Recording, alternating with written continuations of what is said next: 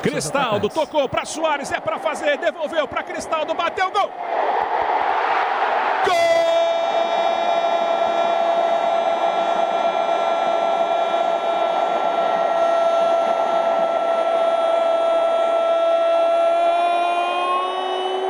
do Grêmio!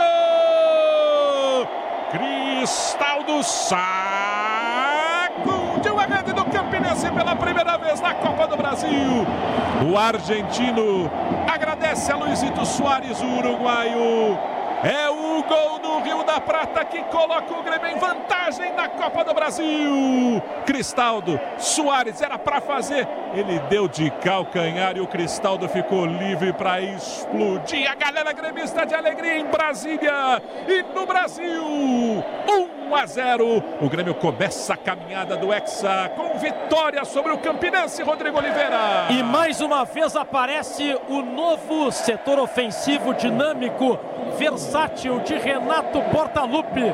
Os zagueiros do Campinense até agora estão tentando achar o Vina, o Cristaldo e o Soares. Vina começou a jogada, deu um passe em profundidade para Cristaldo. Cristaldo achou o Soares na grande área, bem marcado, de costas para o gol. O Soares atraiu a marcação para a linha de fundo e escorou de volta para Cristaldo.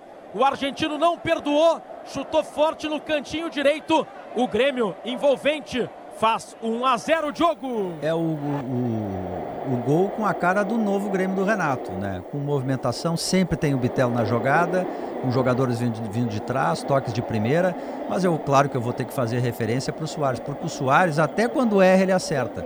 Ele dominou e a bola escapou mas o fato de ter escapado não, não acaba a vida do Soares. Ele imediatamente deu um jeito de consertar, deu tapa para trás, gol do Cristaldo. Já era o Grêmio merecedor de uma vitória por 1 a 0. Foi a oitava finalização, Grêmio 1 a 0, Bertoncelo. Terceiro gol marcado por Cristaldo pelo Grêmio na quarta assistência feita por Luizito Soares. O Grêmio está classificado para a segunda fase da Copa do Brasil, vai enfrentar o Ferroviário do Ceará e embolsa 1 milhão e 700 mil reais como premiação.